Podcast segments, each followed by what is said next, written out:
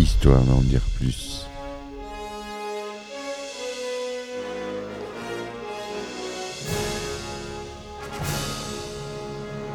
Eh ben attendez, on est en France. Allez, cul sec Hop.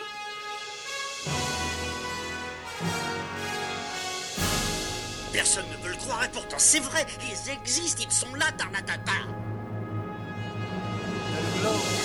Il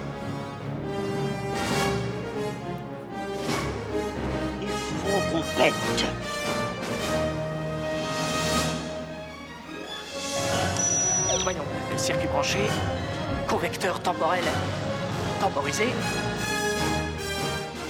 Bonjour, bienvenue sur Histoire d'en dire plus. Aujourd'hui, on s'attaque au monde de Ghibli, les studios Ghibli avec un des plus grands films, celui qui a fait connaître les studios Ghibli à l'international, toujours de monsieur Hayao Miyazaki, c'est Princesse Mononoke. Allez, on y va. Alors, Princesse Mononoke, ou Mononoke Hime en japonais, littéralement Princesse des Esprits. C'est un film d'animation historique et de fantasy japonais réalisé par Hayao Miyazaki, sorti le 12 juillet 1997 et produit par le studio Ghibli. L'intrigue, qui se déroule à l'époque Muromachi, raconte l'histoire d'Ashitaka, un jeune archer Emishi, entraîné malgré lui au milieu d'une guerre opposant d'un côté San, la princesse Mononoke, et la forêt fantastique dans laquelle elle a été élevée, et de l'autre Dame Eboshi et son village des forges, dépendant de l'exploitation des ressources alentours. Son scénario, inscrit dans un univers animiste et empreint de références shintoïstes, conjugue des thématiques multiples portées par des personnages dont toute dimension manichéenne est exclue. En plus de la question du rapport entre les hommes et son environnement, différents thèmes sont en effet abordés, dont les ravages de la guerre, la vengeance, l'escalade de la violence et de la haine qui en découlent, la condition féminine, la tolérance, ou encore la valeur du travail.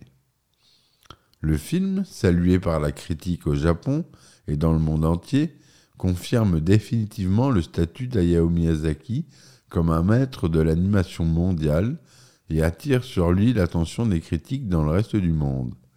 Princesse Mononoke est un très grand succès commercial au Japon, où il remporte notamment le prix Mainaishi du meilleur film, et du meilleur film d'animation en 1997 et le prix de l'Académie japonaise du meilleur film en 1998. Donc ce grand film d'animation est réalisé, on l'a dit, par Miyazaki, qui est aussi scénariste du film. À la musique, on retrouve un habitué des studios Ghibli, mais aussi des films de Kitano, Monsieur Joe Hisaishi, le film dure euh, quand même 134 minutes, ce qui est long pour un long métrage d'animation. Mais c'est les Japonais, ils font à leur sauce. Donc le synopsis. L'histoire se déroule dans le Japon médiéval, dans l'ère Muromachi. Ashitaka, le prince de la tribu des Emishi, un peuple reclus, reclus au nord de, de Honshu, est frappé d'une malédiction après avoir tué Nago, un dieu sanglier devenu un démon. Son bras est animé d'une force surnaturelle, mais est rongé par l'entité démoniaque. La chamane du village le dit condamné à mourir et lui conseille de quitter le village afin d'aller chercher à l'ouest la cause de la colère de la nature et l'espoir de trouver la raison de sa malédiction. Sur le chemin, Ashitaka sauve Jiko au détour d'un coup de main de la guerre civile qui ravage le pays. Moine vagabond très désireux de lui montrer sa gratitude, ce dernier conseille à Ashitaka de se rendre dans la forêt où vivent les esprits de la forêt. Animaux gigantesques et doués de parole. Ashitaka découvre ensuite deux hommes originaires du village des Forges, dirigés par Dameboshi, Ils ont été blessés lors d'une attaque menée par la déesse louve Moro, qui a elle-même été blessée par Dame Eboshi. Ashitaka aperçoit peu après San, la princesse Mononoke, une humaine élevée par Moro. Ashitaka ramène les deux hommes jusqu'au village des Forges et chaleureusement accueilli par les femmes du village. Il rencontre Dame Eboshi, issue de la noblesse, et qui a pourtant décidé de sauver des femmes de leur ancienne condition, à une époque où les droits humains comme animaux n'étaient pas de mise. Femme forte, elle recueille tous les indigents, tels des lépreux à qui elle confie la tâche délicate de maintenir et améliorer l'artillerie du village. En effet, les habitants tirent leur subsistance du sol de la forêt et produisent du fer afin de pouvoir acheter vivres et autres nécessités loin de chez eux. Mais ils doivent déforester pour pouvoir accéder aux minerais, ce qui excède et enrage les dieux de la forêt. Les lépreux fabriquent donc des armes à feu pour lutter contre les esprits de la forêt.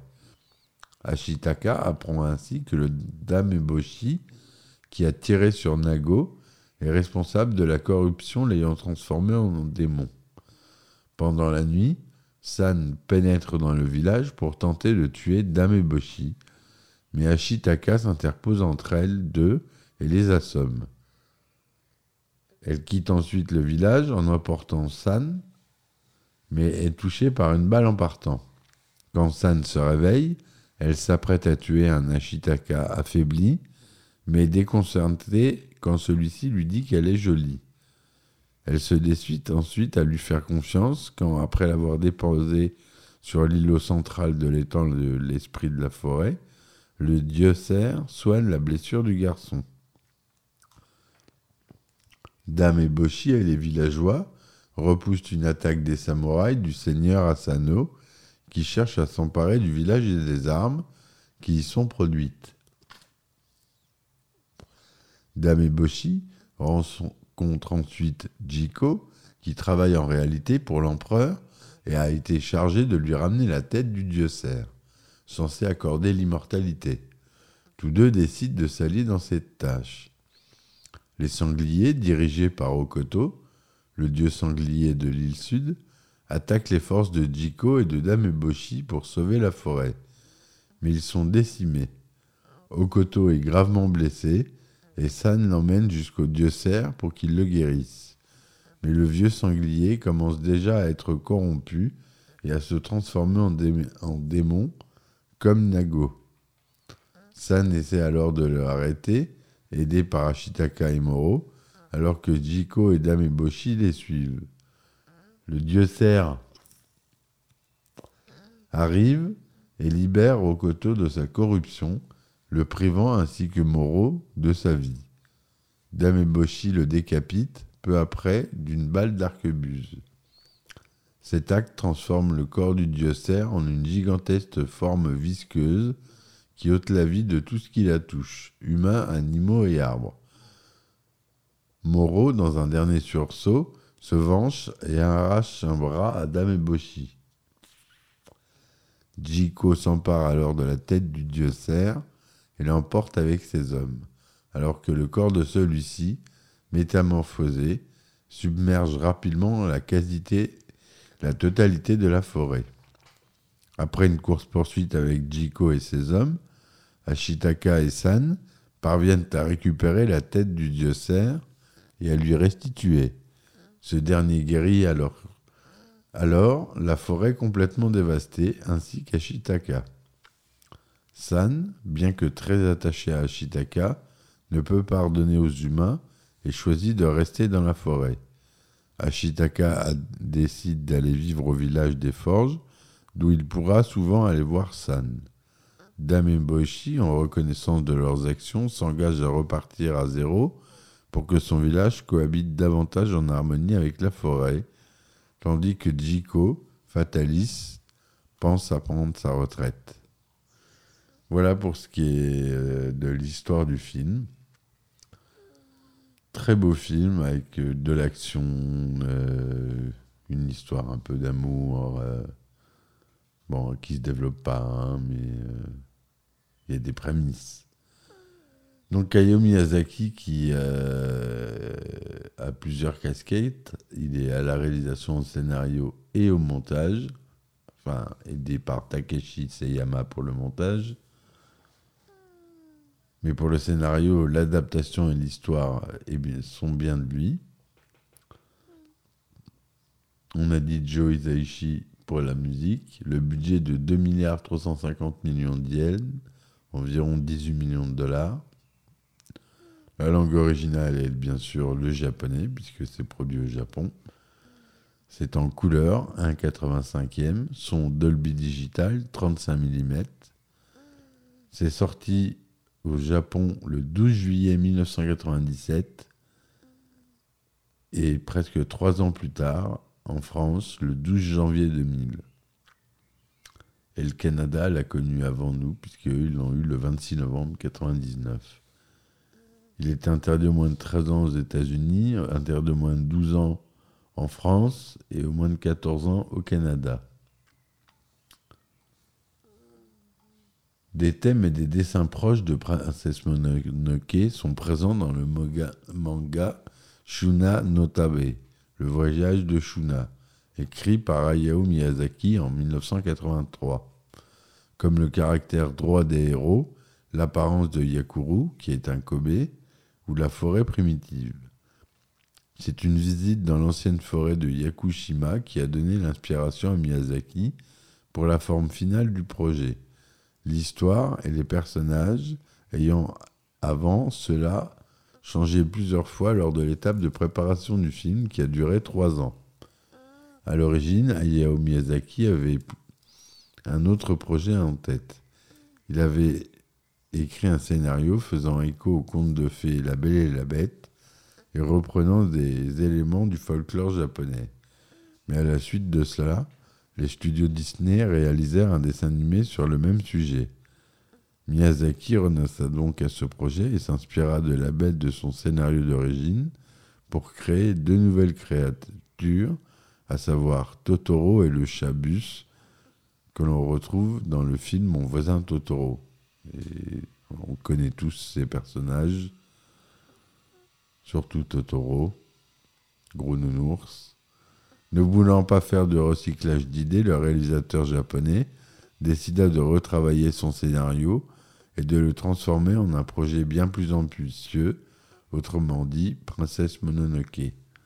Hayao Miyazaki s'est inspiré du maître de sabre et de calligraphie, Akeji Sumiyoshi, qui a redécouvert et remis au jour le terme médiéval Mononoke, l'esprit des choses.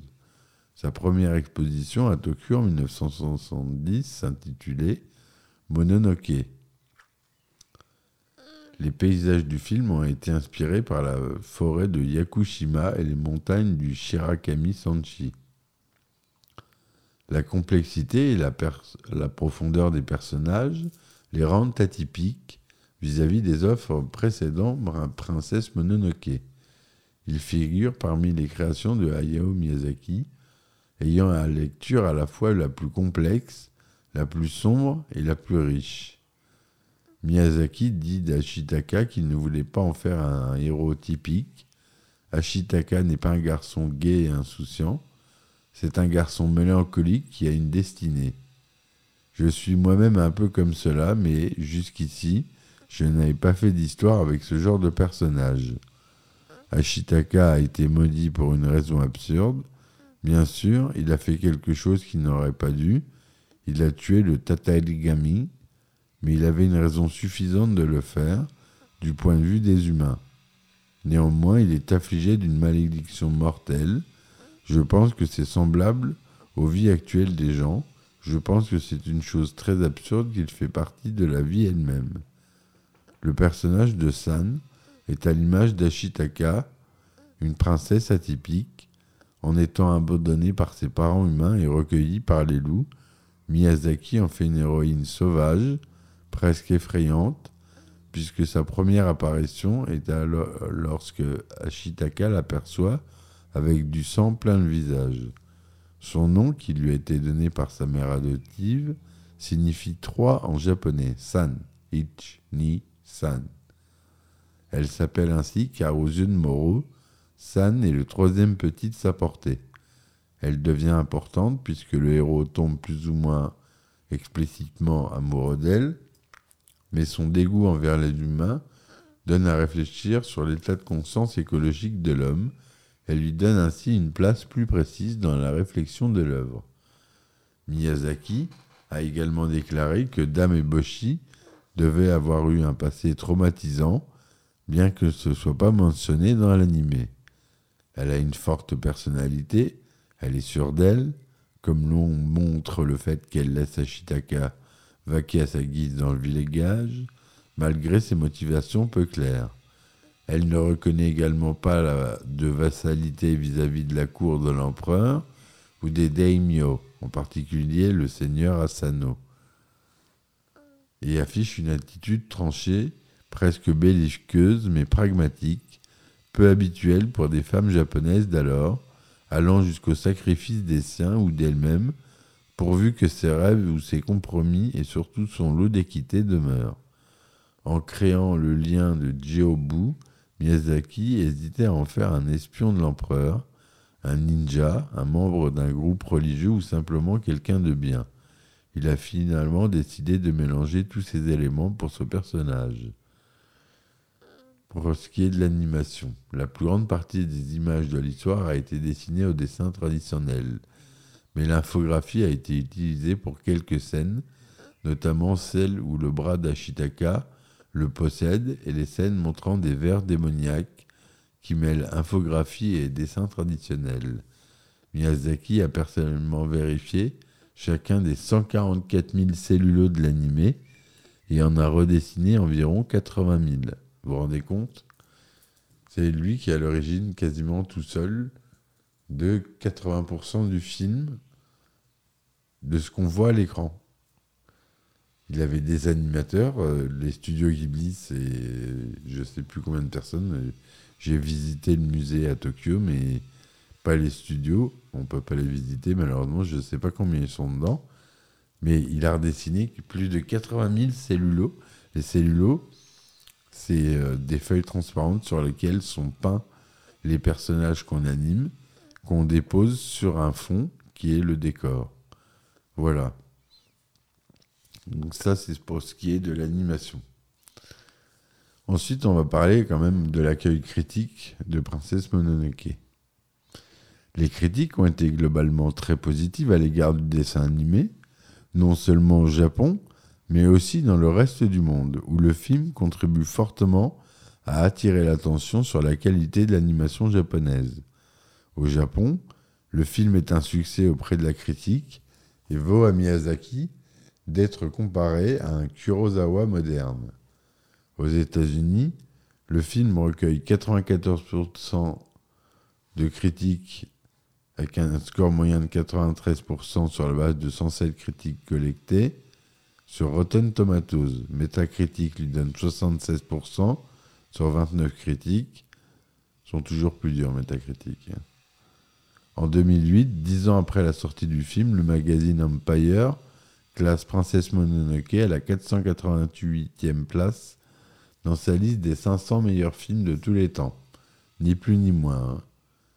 C'est pas rien. Hein. Et Empire, c'est un, monument, c'est un monument aux États-Unis. Euh.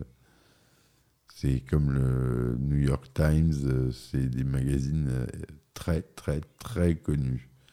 En France, les critiques saluent unanimement Princesse Mononoke le Figaroscope évoque une fresque épique, magistralement animée. Le Parisien, un événement du cinéma d'animation avec des dessins d'une rare beauté. L'humanité en dit que c'est une formidable fable écologique à la richesse visuelle permanente.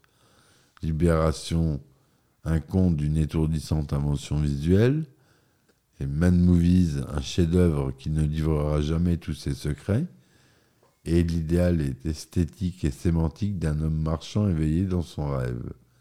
Première dira une œuvre magique et une leçon d'humilité.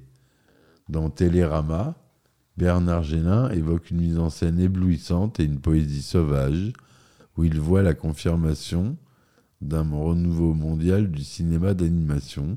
Il rapproche le film du théâtre de Shakespeare, Le songe d'une nuit d'été et Macbeth, et ne reproche au film que sa longueur et des graphismes qu'il juge moins heureux dans les gros plans. Princesse Mononoke est un très grand succès commercial au Japon et a rapporté plus de 159 millions de dollars dans le monde entier.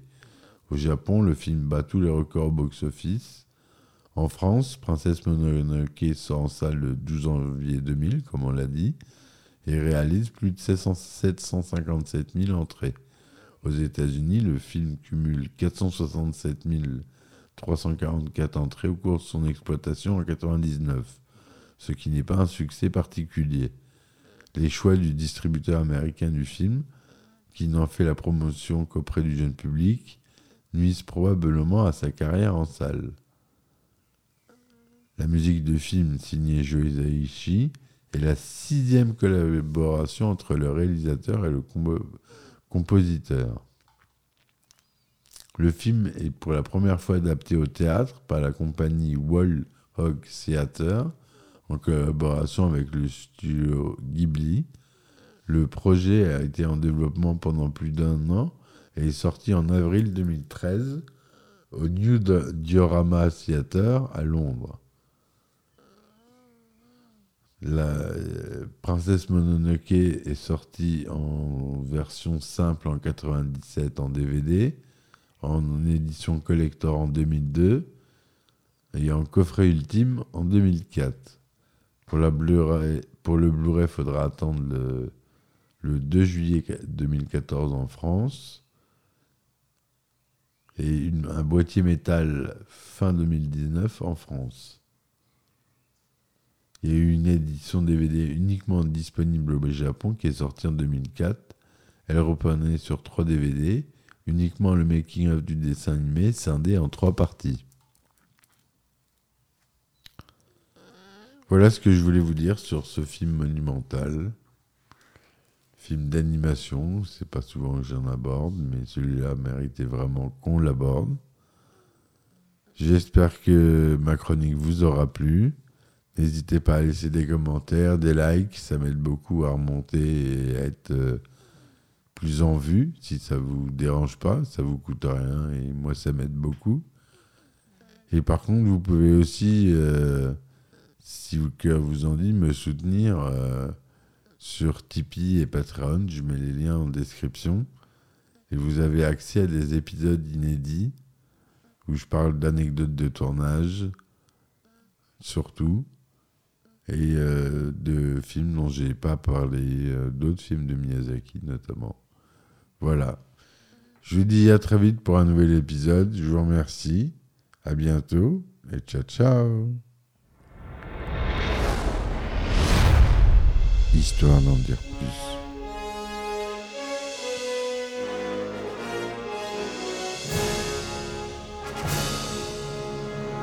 Eh ben attendez, on est en France. Allez, cul sec.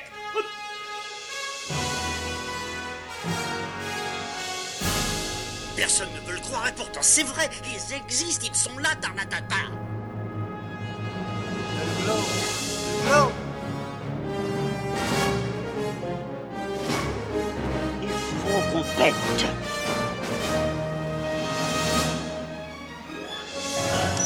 Voyons, circuit branché, correcteur temporel temporisé,